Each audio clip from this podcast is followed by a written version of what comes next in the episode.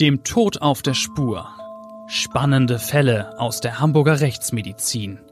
Der Crime Podcast vom Hamburger Abendblatt. Moin und herzlich willkommen zu unserem Abendblatt Crime Podcast. Ich bin Bettina Mittelacher, Gerichtsreporterin und bei mir im Studio ist wie immer Rechtsmediziner Klaus Püschel, einer der renommiertesten Experten Deutschlands. Und für mich bist du ja sowieso der beste Rechtsmediziner der Welt, Klaus. Schön, dass du da bist. Hallo Bettina, beste Gerichtsreporterin überhaupt. Dankeschön. Heute berichten wir über tödliche Unfälle, die zum Beispiel im Hamburger Abendblatt, aber auch sonst in den Medien immer wieder große Beachtung finden. Viel zu oft, wie ich finde. Unfälle, die uns sehr erschüttern und die teilweise auch ungläubiges Staunen und Kopfschütteln hervorrufen. Es hat mich äh, einmal auch schon in der direkten Nachbarschaft selbst betroffen. Also nicht mich, sondern den Nachbarn, aber darüber später. Äh, das ist ein sich leider häufig wiederholender Krimi der anderen Art und dann noch einmal auch Verkehrsmedizin gehört zur Rechtsmedizin und äh, wird äh, sehr engagiert dort äh, tatsächlich wissenschaftlich und praktisch betrieben. Ja, hier und heute gibt es ein spezielles Thema, das immer wieder aktuell ist. Leider muss man sagen, es geht um sogenannte Abbiegeunfälle. Konkret ist damit gemeint, dass Kraftfahrzeuge, in der Regel dann Lkw, beim Rechtsabbiegen einen Fahrradfahrer oder Fußgänger erfassen. Dieser gerät dann häufig unter das Fahrzeug mit schlimmsten Folgen. Ja, häufig leider auch mit tödlichen Folgen. Kaum jemals überlebt der schwächere Verkehrsteilnehmer also der Fahrradfahrer oder der Fußgänger, so einen Unfall. Dazu ist das Kräfteverhältnis einfach viel zu ungünstig. Ja, irgendwo 50 bis 100 Kilo auf der einen Seite und das gegen unter Umständen bis zu 30 Tonnen. Es ist traurig, dass nicht bessere Vorkehrungen getroffen werden, um solche Unglücke möglichst zu vermeiden. Ich finde, dass Leid der Angehörigen wiegt in diesen Fällen besonders schwer. Und äh, ich finde übrigens auch, dass dies sehr verständlich ist, weil derartige Todesfälle eigentlich vermeidbar und damit überflüssig sind. Allerdings, die Erfahrung zeigt allerdings leider, dass es jedes Jahr allein in Hamburg mehrere solcher Unfälle gibt. Und damit wird unendlich viel Leid verursacht, du hast es erwähnt weil ein Mensch stirbt, ein großer Verlust und Schmerz für die Angehörigen. Aber nicht zuletzt ist so ein Unfall ja auch ein traumatisches Erlebnis für den jeweiligen Lkw-Fahrer. Ja, in der Tat, die meisten stehen danach äh, unter Schock. So steht es ja auch in meiner Zeitung.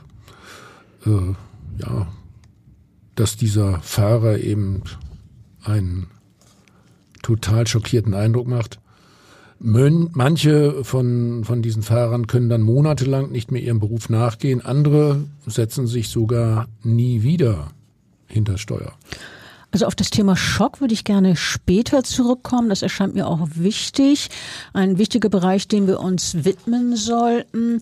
Ähm, zunächst würde ich aber gerne einen Abriss dazu geben, was allein in der letzten Zeit in Hamburg an Abbiegeunfällen geschehen ist. Zum Beispiel ein Unglück am 11. Juli 2022. Da ist eine junge Frau, eine 19-Jährige im Nordosten Hamburgs ums Leben gekommen. Ja, ehrlich gesagt ja nur einer von vielen Fällen. Ich erinnere mich äh, an diesen speziellen Fall auch noch relativ gut.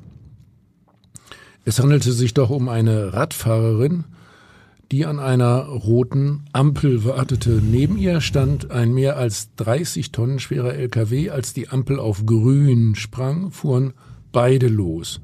Die Radfahrerin wollte geradeaus, der Lkw-Fahrer rechts abbiegen. also die typische Katastrophenkonstellation. Dabei hat der Fahrer die Vorfahrt der Radfahrerin missachtet. Man muss sich das mal vorstellen. Es ist ja nur ein winziger Augenblick, ein kurzer Moment, in dem sich entscheidet, wie das Menschen, Leben eines Menschen weitergeht oder ob er stirbt. In manchen Augenblicken reicht eine Unaufmerksamkeit, um eine Tragödie heraufzubeschwören, so wie ein jener Ampel im Hamburger Nordosten, als die 19-Jährige, lass sie uns mal Sandra S. nennen, äh, getötet wurde. Äh, damals erfasste ein Kieslaster die junge Frau und sie starb noch an der Unfallstelle. Ähm, wie in diesem konkreten Fall ist die Folge eines solchen Unfalls häufig, dass der jeweilige Auto- bzw. Lkw-Fahrer dann vor Gericht kommt. Die Anklage lautet in aller Regel auf fahrlässige Tötung.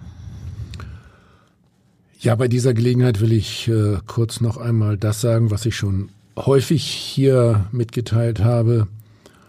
Eigentlich kann es jeden von uns in jedem Augenblick treffen, obwohl wir jetzt gerade überhaupt nicht damit rechnen. Also wenn man bedenkt, hier eine 19-Jährige, die von einem Moment auf den anderen aus dem Leben gerissen wird und sicher, ja, sich darüber vorher überhaupt gar keine Gedanken gemacht hat. Ja, wie sollte sie auch? Ja, du weißt ja, ich sage, wir sollten gedanklich tatsächlich uns öfter damit beschäftigen. Aber das ist graue Theorie, ich weiß das. Äh, es geht in solchen Gerichtsprozessen, die du eben angesprochen hast, äh, also zum Beispiel gegen den Lkw-Fahrer, üblicherweise um die Frage, ob äh, der Autofahrer als der Stärkere allen Sorgfaltspflichten nachgekommen ist, beziehungsweise ob der Unfall hätte vermieden werden können, wenn er diesen Pflichten eben nachgekommen wäre, wenn er wirklich richtig aufgepasst hätte, wie man es von ihm erwarten muss. Und äh, es ist natürlich zuvorderst die Pflicht des Kraftfahrers, sorgfältig den Verkehr zu beobachten und in alle Spiegel zu schauen, ja, jederzeit so zu fahren, dass es nicht zu einem Unfall kommt. Und dazu muss er das Geschehen als Lkw-Fahrer rund um das Fahrzeug im Grunde ständig im Auge haben. Das ist vollkommen richtig. Ähm, ein wichtiger Punkt ist aber doch auch, mit welchem Tempo ein LKW in solchen Momenten unterwegs ist. Zügiges Abbiegen ist ganz verkehrt. Vielmehr soll der Fahrer sich vorsichtig in den Abbiegevorgang hineintasten und zwar möglichst in Schrittgeschwindigkeit. Und äh, genau das war hier bei dem Prozess, über den wir gerade reden, die Frage, ob der Lkw-Fahrer das wirklich geleistet hat oder ob er zu schnell war und den umgebenden Verkehr womöglich nicht genau genug im Blick gehabt hat. Also ich denke, dieser Fall steht exemplarisch für diverse weitere. Natürlich äh, wird im Straßenverkehr stets volle Aufmerksamkeit und ein umsichtiges Fahren gefordert. Ja, das ist unsere erste Pflicht nach dem Straßenverkehrsgesetz.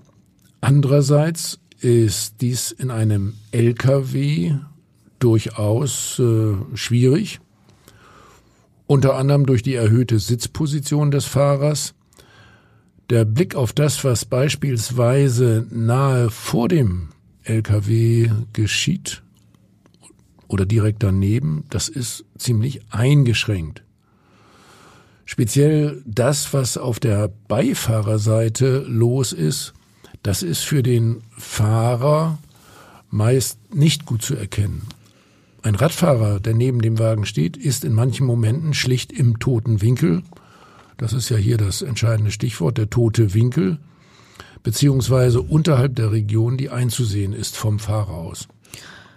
Ja, und so in etwa lautete auch die Verteidigungsstrategie des Angeklagten in diesem speziellen Fall.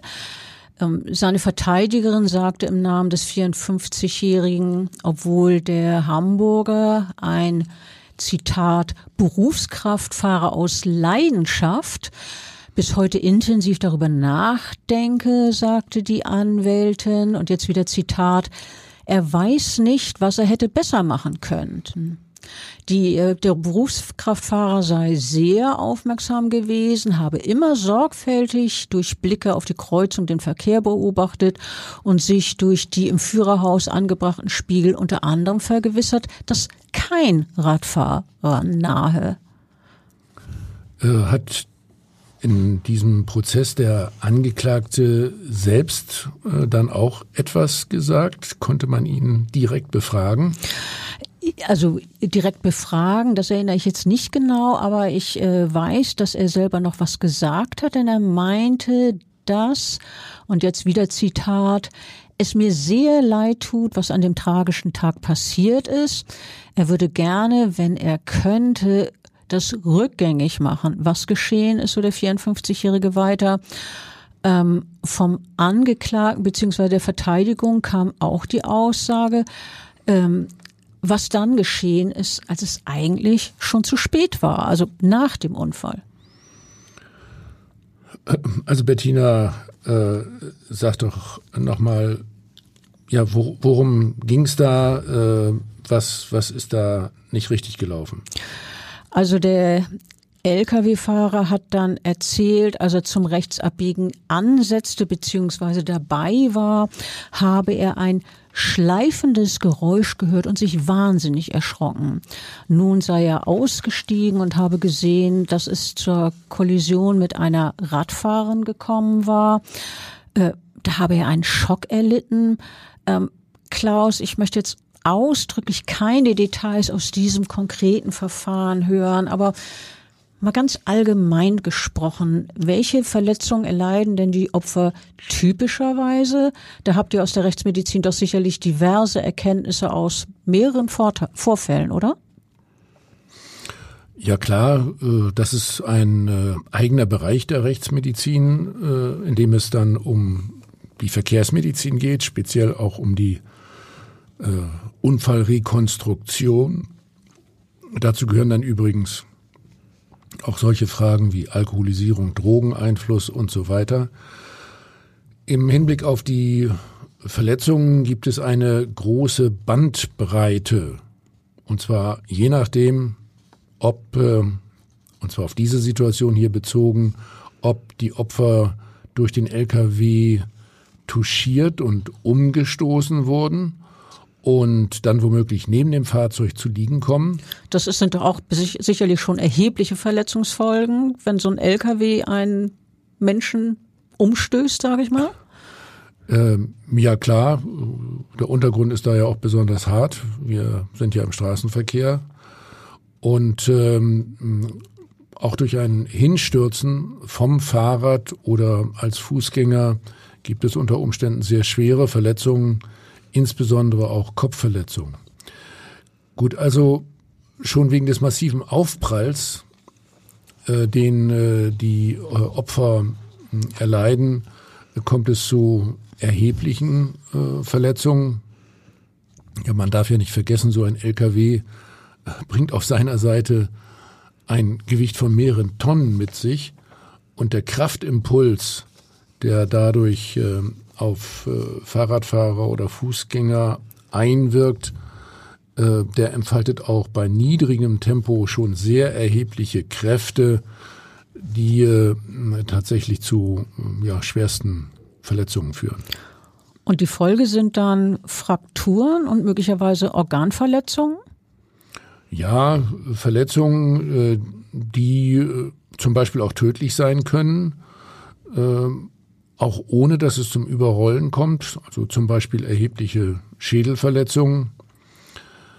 Äh, tödlich enden in aller Regel vor allem natürlich die Unfälle, bei denen die Opfer nach dem Aufprall unter die Reifen des äh, LKW geraten sind und dann womöglich noch mitgeschleift wurden. Da wird der Körper dann massiv gequetscht, Knochen und ähm, Organe, die werden extrem gestaucht und zerbersten. Ja, um es mal so deutlich zu sagen, der menschliche Körper wird dann geradezu äh, plattgefahren und dabei auch noch zermalmt. Das kann man dann einfach nicht überleben. Äh, manchmal wird übrigens der menschliche Körper dann auch noch im Radkasten, äh, in den Radkasten reingezogen und, und dann weiter mitgeschleift. Auf den Körper wirken beim Überfahren durch einen LKW Kräfte ein, die äh, beispielsweise auch noch erheblich größer sind, als ähm, wenn man äh, aus einem hohen Haus herabspringt über mehrere Stockwerke und dann auf einen harten Untergrund fällt, also etwa Stein. Äh, ein äh, Überrollen im Bereich des Körpers kann man nicht überleben. Okay, äh, ich denke, das ist jetzt anschaulich genug. Ehrlich gesagt möchte ich mir das genauer gar nicht vorstellen müssen. Wir untersuchen das aber wirklich immer sehr exakt, weil es natürlich um die äh, Rekonstruktion geht und äh, äh, beide ja, Unfallparteien Beachtung finden müssen. Einerseits der Fahrer, andererseits äh, entsteht die Frage, wie rekonstruiert werden kann, welche Bewegungen tatsächlich der Fahrradfahrer oder der Fußgänger gemacht hat. Das finde ich ja auch völlig richtig und angemessen und auch notwendig, dass ihr diese genauen Untersuchungen vornehmt. Aber ähm, ich, wie gesagt, ich möchte mir das jetzt nicht ganz im Detail vorstellen müssen und ich nehme mal an, unsere Hörer vermutlich auch nicht. Aber ich finde, deine Andeutungen haben deutlich genug gemacht, dass das, was beim Überrollen durch einen LKW mit einem menschlichen Körper passiert, wirklich absolut entsetzlich ist. Und äh, für diejenigen, die das als betroffene Kraftfahrer oder auch Zeugen miterleben, traumatisierend sein kann, beziehungsweise einen Schock auslösen kann. Äh, ja, tatsächlich. Äh, das gilt dann übrigens auch für die Rettungskräfte. Das muss man auch berücksichtigen. Äh, für die ist das auch eine sehr, sehr schwierige Situation, wenn dann Bergungsmaßnahmen stattfinden. Und letztlich gilt es auch für ja, weitere beteiligte Personen wie äh, Polizeibeamte, die äh, ja an der Unfallstelle dann Untersuchungen vornehmen und, und Spuren sichern. Also man kann schon sagen, derartige Unfälle haben für sehr viele sehr schwerwiegende problematische Begleitfolgen. Und ähm, jetzt mal abgesehen natürlich von dem getöteten Opfer, das die aller, aller schlimmsten Folgen hat und die Angehörigen. Aber da kommen wir auch noch drauf zurück. Ähm, reden wir nach wie vor jetzt mal über die anderen Betroffenen. Ja, ich will natürlich äh, die Situation des, des Toten äh, keineswegs hier banalisieren. Ähm, wie bei vielen Situationen gilt, äh, dass meistens viele betroffen sind und äh, es geht dann nicht nur um den Toten, sondern auch um viele in der Umgebung. Und äh, ja, manchmal müssen diese Personen dann sogar auch über längere Zeit ins Krankenhaus gebracht werden und werden da dann behandelt. Ähm, du hast vorhin vom Schock geredet. Was passiert denn da im Körper des Betroffenen und ja, auch mit der Psyche? Also dafür bin ich natürlich äh, nicht der beste Fachmann. Immerhin, man äh, spricht dann äh, ganz allgemein von einem sogenannten posttraumatischen Belastungssyndrom oder einer posttraumatischen Belastungsstörung. Und wie wirkt sich das aus? Also die Betroffenen packt immer wieder eine bedrückende Erinnerung äh, manchmal gibt es wiederkehrende Flashbacks, so dass diese Szenen einem wieder regelrecht vor Augen stehen. Die körperlichen Folgen sind dann Unruhe. Ja, es kommen Schweißausbrüche zustande, Blutdrucksteigerungen, Pulsfrequenzsteigerungen und äh, unter Umständen kommt es auch zu einem starken Zittern des Körpers insgesamt. Das Ganze stresst die Betroffenen dann ähm, so sehr, dass sie schlecht schlafen, dass sie nicht, nicht fit sind, nicht arbeiten können und dass sie sich äh, nur sehr schlecht äh, auf andere Aspekte äh, konzentrieren können. Dieses Unfallgeschehen ja, nimmt jetzt einfach einen ganz, ganz großen Raum ein und beeinflusst die Persönlichkeit negativ, stresst sie extrem. Also das, was du jetzt gerade gesagt hast, das stelle ich mir eher so als, ich sag mal, Spätfolge vor, aber jetzt direkt am Unfallort, wenn jemand einen Schock hat, ist das dann so massiv, äh, dass der wirklich im Krankenhaus behandelt werden muss? Ja, das ist die äh, tatsächlich übliche normale Art und Weise, äh, wie damit umgegangen wird. Also es kommt dann nicht nur die verletzte Person ins Krankenhaus beziehungsweise in die Leichenhalle, sondern äh, es müssen unter Umständen auch andere äh, ins Krankenhaus eingeliefert werden mit diesem Schock oder das Kriseninterventionsteam muss äh, hier eingreifen und die Betreffenden äh, unterstützen. Also äh, akut äh, gibt es auch ja intensive Folgen und äh, deswegen gibt es ja zum Beispiel auch das Kriseninterventionsteam. Also ich verstehe dich so, dass da wirklich im Körper des Betroffenen, der also jetzt äh, einen Schock erleidet, beispielsweise ein Zeuge, dass da im Körper ganz viel durcheinander gerät und in diesem Fall von 2022, über den wir vorhin gesprochen haben, war der betroffene Lkw-Fahrer drei Monate lang krankgeschrieben und durchlief zudem eine Psychotherapie, bevor er sich überhaupt wieder ins Führerhaus wagte. Ja, so eine Reaktion beziehungsweise solche Folgen für den Unfallverursacher äh, sind durchaus nachvollziehbar. Also das habe ich tatsächlich schon schon häufig äh, auch in, in Gerichtsprozessen dann bemerkt, dass die Leute äh, lange Zeit unter diesem Einfluss stehen. Aber natürlich ist das Ganze nicht zu vergleichen mit den Konsequenzen für das Opfer. Das haben wir ja schon wiederholt gesagt, das ja an den Folgen des Unfalls verstirbt und, und schwerste Verletzungen hat und Natürlich muss man auch die Situation der Angehörigen der getöteten Person äh, hier begreifen, berücksichtigen und betonen. Äh, die erleiden ja einen sehr schrecklichen Verlust, völlig unverhofft, äh, wenn ein geliebter Mensch so plötzlich und unerwartet aus dem Leben gerissen wurde. In dem äh, Prozess, von dem du schon erzählt hast, war doch übrigens auch ein technischer Sachverständiger dabei, der den Unfall ausgewertet hat, also ganz nüchtern im Hinblick auf die äh, Begleitumstände. Zu welchen Schlüssen kam denn dieser Gutachter?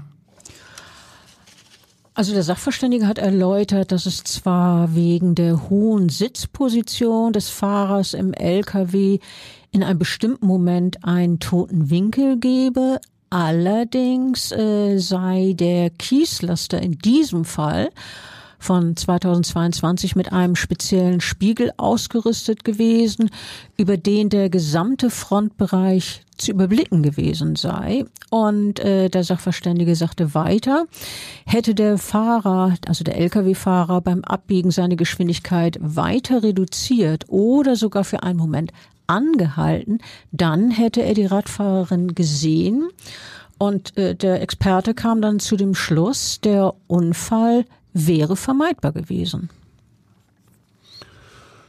Naja, dieser Rückschluss äh, ist natürlich für den Unfallfahrer äh, gravierend und vermutlich kam es dann auch zu einer Verurteilung dieses Fahrers, oder?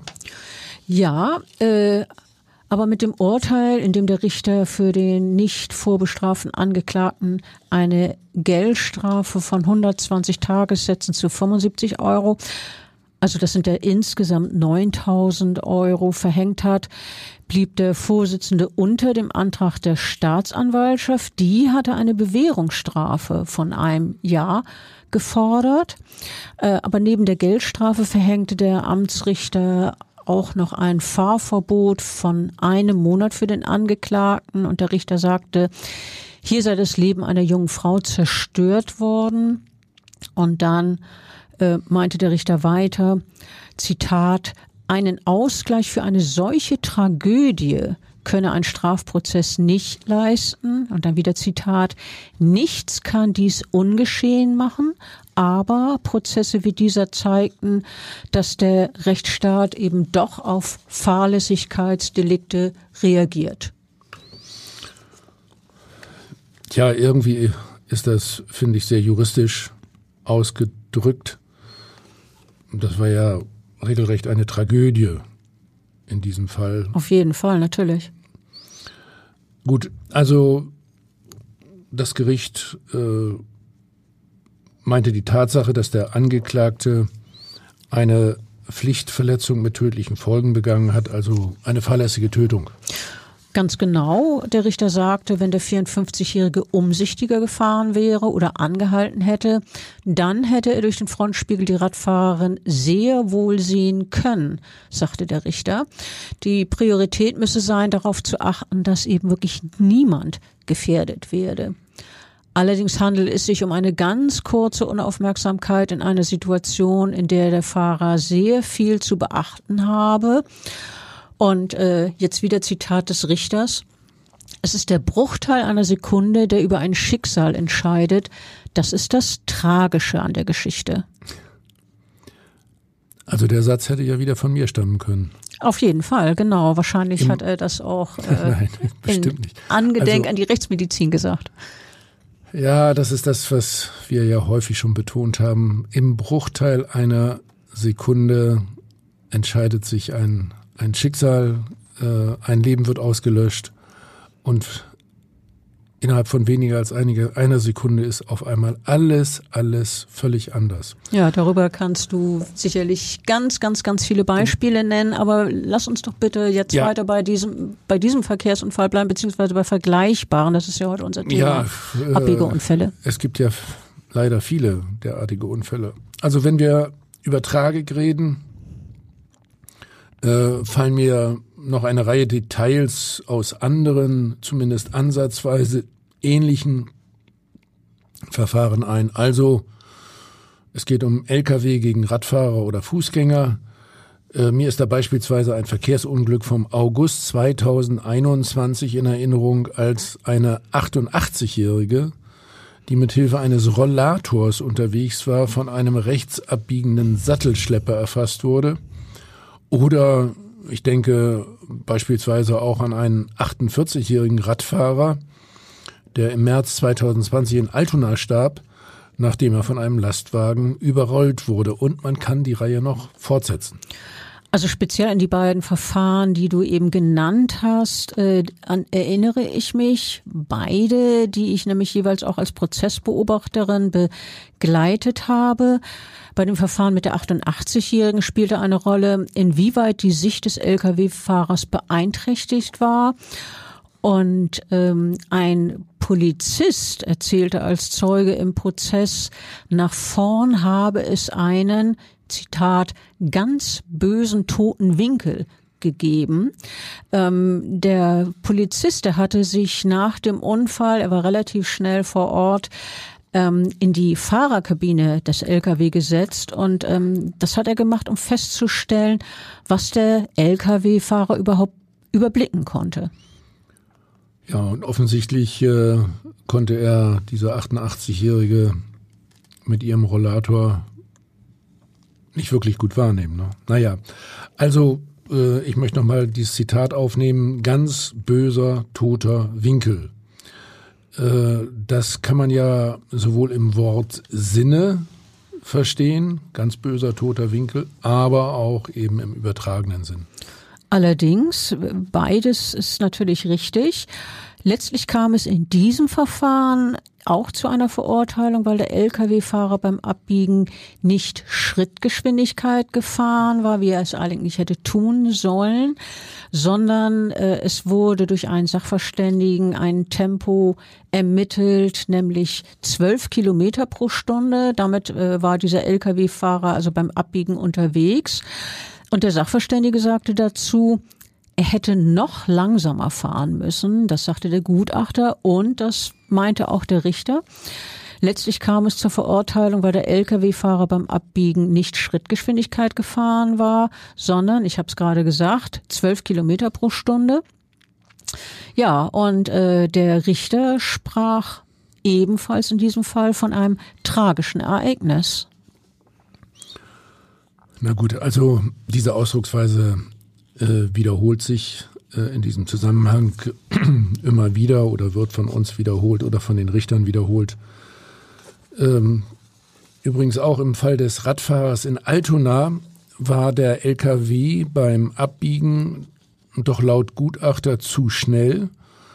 Äh, der LKW äh, war auch da mit Tempo 12 oder vielleicht sogar Tempo 14 unterwegs.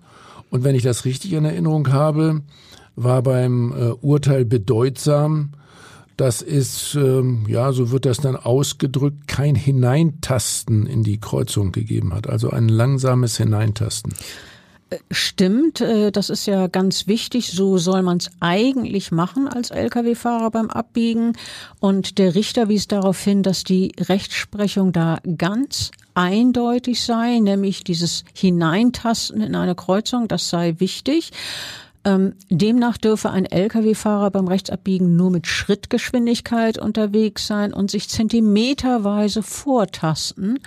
Gleichzeitig müsse er stets bremsbereit sein.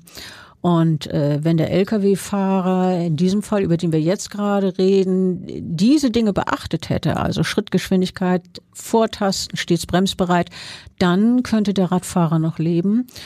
Ähm, ich erinnere mich auch noch, wie der Unfallfahrer nach dem Unglück reagiert hatte. Äh, das ist ja in dem Prozess auch Thema gewesen. Laut Zeugen war er nach dem Unglück fassungslos um sein Fahrzeug herumgelaufen und hatte immer wieder Oh Gott, oh Gott, oh Gott gestammelt. Ähm, der 24-Jährige war nach dem Unfall für zwei Wochen arbeitsunfähig. Und äh, bei dem Unfall vom März 2020 mit dem getöteten 48-Jährigen, da hätte der Lkw-Fahrer doch laut Anklage den Radfahrer beim Blick in die ordnungsgemäß eingestellten Außenspiegel des Lkw erkennen können, oder? Ja, das war die Auffassung der Staatsanwaltschaft. Der Angeklagte sagte allerdings, er habe den Radfahrer überhaupt nicht wahrgenommen. Und ja, hat er denn in den Spiegel reingeguckt? Ja, das ist genau die Frage. Das äh, kann, ja kann man natürlich sein, ne? nicht unbedingt nachvollziehen, äh, nachweisen, nicht nachweisen.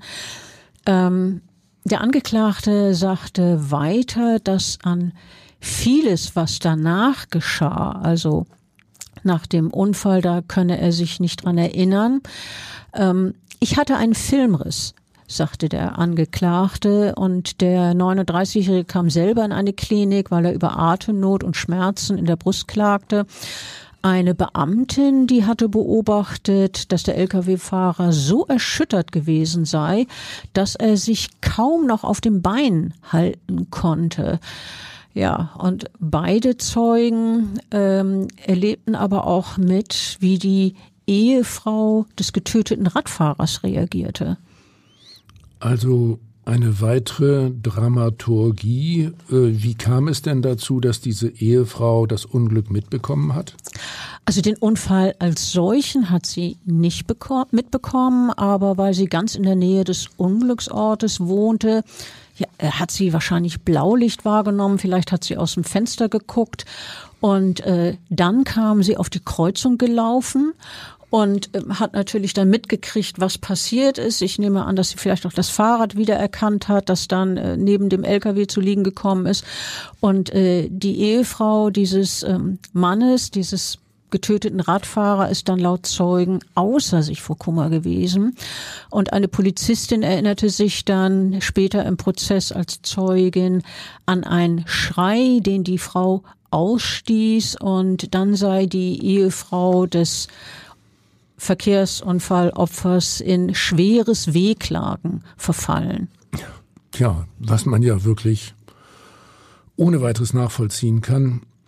Äh, Bettina, du hast die Ehefrau im Prozess doch ähm, als Zeugin erlebt. Äh, ja, wie, wie war denn äh, die Situation jetzt? Was hast du von ihr für einen Eindruck bekommen? Also es war wirklich bedrückend, das mit anzuhören, was die Frau da erzählt hat. Ähm, sie wurde beispielsweise von einem der Verfahrensbeteiligten, erinnere ich mich, erinnere mich nicht mehr von wem, äh, wurde sie gefragt, wie ihr Leben jetzt aussehe. Und sie fragte nur, was für ein Leben? Denn die 46-Jährige hatte ja ihren Mann verloren, ihre Kinder haben keinen Vater mehr. Und sie erzählte, dass die ganze Familie nun ohne Ernährer auskommen muss. Und mit Tränen erstickter Stimme fasste die Witwe zusammen, was an jenem 19. März 2020 aus ihrer Sicht geschehen ist. Sie hat das in zwei Sätzen zusammengefasst. Mein Mann ist mit dem Rad losgefahren und er ist nicht mehr zurückgekehrt. Ja, auch das ist wieder eine Situation, äh, mit der wir in der Rechtsmedizin immer wieder konfrontiert sind bei den plötzlichen, unerwarteten Todesfällen. Bettina, auch in diesem Prozess gab es doch eine Verurteilung des Lkw-Fahrers, äh, ich denke wie üblich wegen fahrlässiger Tötung, oder wie war das hier? Äh, stimmt, ähm, wie du ganz richtig sagst, er wurde wegen fahrlässiger Tötung verurteilt. Und zwar hat er ein Sachverständiger ausgeführt, dass der Brummifahrer den Mann auf dem Mountainbike hätte sehen können, wenn er rechtzeitig in die Spiegel geguckt hätte. Das Gericht erkannte schließlich auf eine Bewährungsstrafe von zehn Monaten und als Bewährungsauflage musste der 39-jährige Angeklagte 3000 Euro an die Familie des Opfers zahlen und der, nein, die Richterin äh, sagte dann an die Adresse des Angeklagten, entscheidend war, dass sie den Radfahrer hätten sehen können und sehen müssen. Es war eine Sache von Sekunden, die über Leben und Tod entschieden hat. Ein Menschenleben wurde durch Unachtsamkeit ausgelöscht. Nach äh, diesem Unfall mit dem getöteten 48-Jährigen hatte es doch eine Mahnwache gegeben mit äh, zahlreichen Beteiligten des Allgemeinen Deutschen Fahrradclubs, ADFC. Äh, dazu war dort zunächst ein weißes Ghostbike, also ein, ein Geisterrad sozusagen, am Unfallort äh, aufgestellt worden. Sehr beeindruckend, finde ich. Äh, das finde ich auch. Ähm, dieses Geisterfahrrad, das da aufgestellt wurde, das hat man dann später bei vergleichbaren Unglücken auch gemacht. Ähm, so zum Beispiel äh, gar nicht so lange her, im September 2023 an der Osterfer Landstraße hier in Hamburg. Da war bei einem Abbiegeunfall ein 15-Jähriger ums Leben gekommen. Ganz dramatisch, tragisch auch das. Ähm, und auch da, in diesem Fall, stand am Unglücksort dann später dieses sogenannte Ghost Bike. Ich bin ein paar Tage später an der Unfallstelle vorbeigefahren, eigentlich mehr zufällig. Das ist jetzt nicht ganz weit von dem Ort entfernt, wo ich wohne. Und dieses Ghost Bike, das war weiß und mit Blumen geschmückt, also gleichsam ein Mahnmal. Und ich muss sagen, mir ging das beim Vorbeifahren wirklich richtig unter die Haut, das zu sehen. Ja, das kann ich gut verstehen. In meinem persönlichen Umfeld äh, ist äh, übrigens auch ein ähnliches Unglück mit einem getöteten Schüler geschehen. Das war unser Nachbarssohn, und er war auf dem Rückweg von der Schule. Er stand ganz vorschriftsmäßig an einer Straßeneinmündung, als ein LKW äh, hier nach rechts abbog. Das Problem, mh, hm, vor allem der Fahrer, aber auch das Kind, hatten nicht bedacht, dass der Wendekreis beziehungsweise der Abbiegungsradius im hinteren Bereich eines LKW immer enger wird. Der Junge stand zwar auf dem Bürgersteig, aber eben zu nahe an der Straße dran und der LKW erfasste ihn dann mit seinem rückwärtigen Anteil. Der äh, äh Junge wurde dann umgestoßen und ist äh, vor die hinteren Zwillingsreifen des LKW gefallen und dann überrollt worden. Und ähm, er war sofort tot. Äh, wirklich schlimm. Äh, wie, wie lange ist das her? Also jetzt nicht in jüngster Vergangenheit, aber sowas Nein, vergisst man nicht. Nein, überhaupt gar nicht, weil ich diesen Jungen sehr gut kannte. Das war ein Nachbarssohn im Alt, Alter meiner Kinder. Ja, wirklich schlimm, äh, wenn man diese ganzen Sachen hört, über die wir heute geredet haben. Wir haben ja nur einige wenige Beispiele genannt, die sich jetzt äh, in äh, jüngerer Vergangenheit ereignet hat. Aber ich glaube, es gibt eine Ahnung davon, dass sowas wirklich viel, viel, viel zu oft häufig vorkommt, solche Abbiegeunfälle mit dann eben getöteten Personen. Es wäre doch sinnvoll, alles Erdenkliche zu tun, um solche tragischen Abbiegeunfälle zu vermeiden. Auf jeden Fall. Also, und wir müssen ja darauf hinweisen, wir müssen bedenken, dass äh, es die entsprechende äh, Technik gibt. Die ist bloß relativ teuer und die Fahrzeuge müssten eben umgerüstet werden. Also ein ganz wichtiger Baustein äh, wären die sogenannten Abbiegeassistenten. Erklär mal, was das ist. Also ich weiß es, aber es wäre, glaube ich, trotzdem gut, wenn wir das mal ganz kurz ehrlich, erläutern. Ehrlich gesagt, äh, technisch bin ich natürlich nicht so gut. Es geht äh, natürlich um äh, Kamerasysteme und äh, Signaleinrichtungen und solche Abbiegeassistenten, die warnen mittels Signallampen und Tönen, sobald Fahrräder oder Passanten äh, dicht neben dem LKW stehen und damit eben häufig auch im sogenannten toten Winkel sind. Ähm, sie werden dann aber durch äh, diese zusätzlichen Augen, also die Kameras, trotzdem wahrgenommen. Und äh, wenn der Fahrer auf das akustische oder optische Signal nicht reagiert, äh, dann äh, kann diese Assistenzfunktion selbstständig eine Bremsung einleiten. Übrigens, äh, wie das ja auch bei unseren PKWs gar nicht so selten passiert, äh, wenn die routinemäßig eingebauten Kameras beispielsweise beim Rückwärtsfahren ein Hindernis registrieren und dann sofort eine heftige Bremsung einleiten. Also ich finde, diese technischen Geräte äh, sind wirklich eine absolut segensreiche Erfindung. Ganz meine Meinung. Ja, aber mit dem Haken, auf den auch immer wieder hingewiesen wird, dass äh, viele LKWs äh, solche Systeme derzeit noch nicht haben. Das ist leider wahr. Bei den tödlichen Unfällen, über die wir heute geredet haben, war keiner der betroffenen Lkw mit so einem Abbiegeassistenten ausgerüstet. Ja, weil es ja leider noch nicht verpflichtend ist. Laut einer EU-Verordnung sind die Abbiegeassistenten zwar seit Juli 2022 schon für neue Fahrzeugtypen Pflicht. Die Betonung liegt auf Fahrzeugtypen also für neue Baureihen beziehungsweise neue Fahrzeugmodelle. Für neu zugelassene Lkw, also keine neuen Modelle, sondern neu zugelassenen, beginnt die Verpflichtung, diese mit Abbiegeassistenten auszustatten, erst ab Juli 2024. Diese Verpflichtung gilt dann äh, auch für Busse und natürlich für Lkw mit mehr als 3,5 Tonnen zulässiger Gesamtmasse.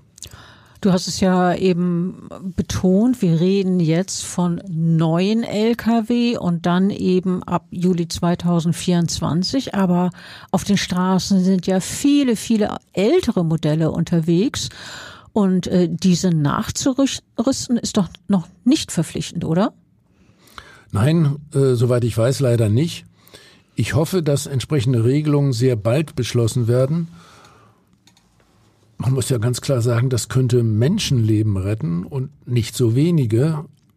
Laut ADAC sterben in Deutschland jährlich etwa äh, 70 Radfahrer alleine bei Unfällen, an denen ein LKW beteiligt war. Und äh, etwa ein Drittel dieser tödlich endenden Unglücksfälle sind Abbiegeunfälle, so wie wir die hier heute geschildert haben. Das sind also, ja, mehr als zwei Dutzend im Jahr, Tendenz steigend. Ja, und man muss sagen, jeder davon ist einer zu viel. Na klar. Äh, Bettina, lass mich trotz allem bitte nochmal auf Folgendes hinweisen. Ja, gerne. Wie du weißt, bin ich ja selbst begeisterter Fahrradfahrer, zum Beispiel auch mit dem Rennrad. Das ist die eine Seite. Äh, und auf der anderen Seite bin ich äh, begeisterter Großvater. Äh, wenn ich an einer Straße stehe, um sie zu überqueren, dann halte ich mich jedenfalls bewusst von der Fahrbahn und vom Kannstein fern. Auch im Bereich von Lichtzeichenanlagen. Wir dürfen uns einfach nicht alleine auf Grün verlassen und wir dürfen uns nicht darauf verlassen, dass die äh, großen Brummis richtig abbiegen. Ja, und das versuche ich natürlich auch ähm, den anderen Verkehrsteilnehmern hier, speziell meinen Enkelkindern, zu erklären. Aber äh, hier und heute auch allen anderen?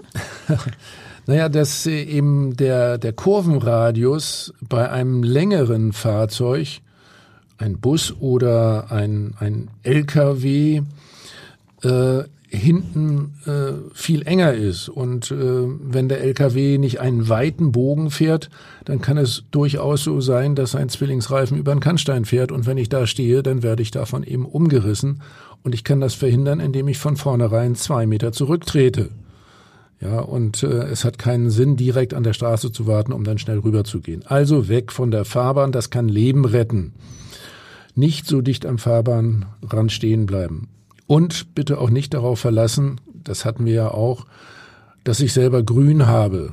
Also äh, auch wenn ich im Bereich einer Lichtzeichenanlage grün habe, sollte ich den übrigen Verkehr im Blick haben, speziell äh, wenn auch die abbiegenden Fahrzeuge zur gleichen Zeit grün haben und ich damit rechnen muss, dass die mich eventuell übersehen. Und dann noch ein Aspekt äh, bei einem der Unfälle, von dem wir heute gesprochen haben, äh, spielte übrigens auch die äh, verkehrte Technik eine Rolle. Damit meine ich Mobiltelefon und äh, der Knopf im Ohr, um Musik zu hören. Also im Straßenverkehr bedarf es unserer gesamten Aufmerksamkeit. Und ähm, wir sollten auch als Fahrradfahrer natürlich äh, nicht unser Handy bedienen und äh, auch nicht als Fußgänger und äh, wir sollten auch äh, natürlich hören, wenn Fahrzeuge neben uns bremsen oder wenn sie um die Kurve fahren. Also ich plädiere sehr dafür, dass wir äh, tatsächlich mit äh, Handys und äh, äh Musik oder anderen Ablenkungen im Straßenverkehr ja, sehr zurückhaltend sind und es am besten ganz und gar weglassen, äh, es mag eine gute Ablenkung sein von schlechten Gedanken, aber die falsche Ablenkung im Straßenverkehr ist das.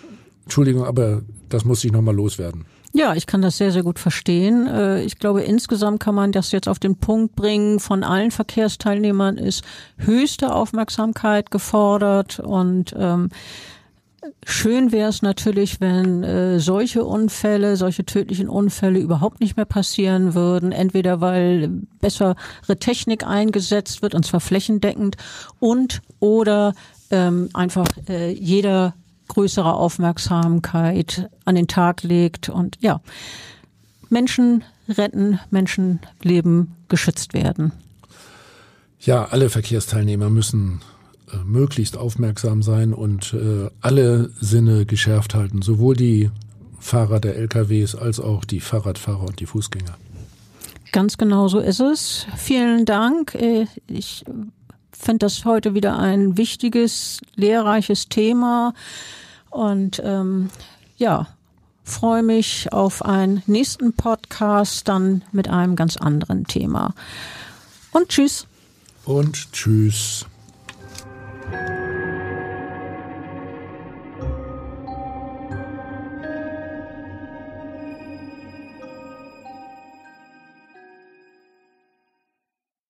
Weitere Podcasts vom Hamburger Abendblatt finden Sie auf abendblatt.de slash podcast.